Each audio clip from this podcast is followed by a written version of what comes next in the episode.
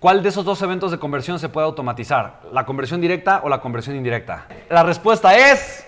Dos. Las dos, las dos. Y hoy tenemos corriendo campañas de conversión indirecta total y absolutamente automatizadas. Así que la respuesta correcta es las dos. Por ejemplo, en automatización el mes pasado, yo creo que en total habremos facturado más de 100 mil dólares, solamente en automatización.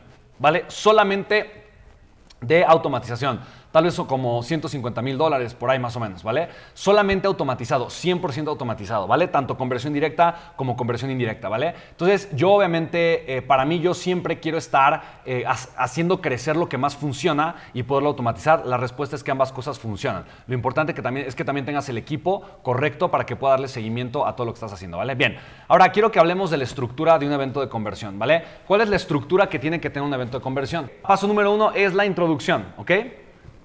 ¿Cuál es el, punto número uno? La introducción. Introducción, primer secreto, segundo secreto, tercer secreto y la oferta, ¿vale?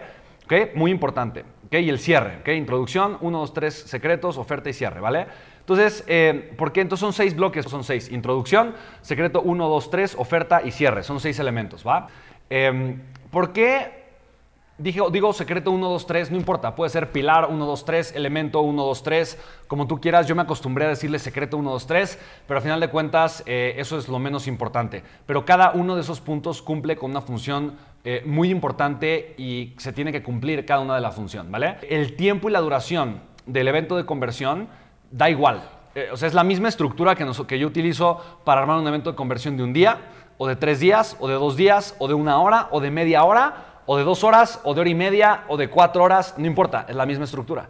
Utilizo exactamente la misma estructura. Hago una introducción, hago un secreto 1, 2, 3, una transición a la oferta y después la oferta y el cierre. ¿Me explico? Entonces, eh, para mí son exactamente siempre los mismos, eh, los mismos elementos, no importa la duración del evento de conversión, ¿vale?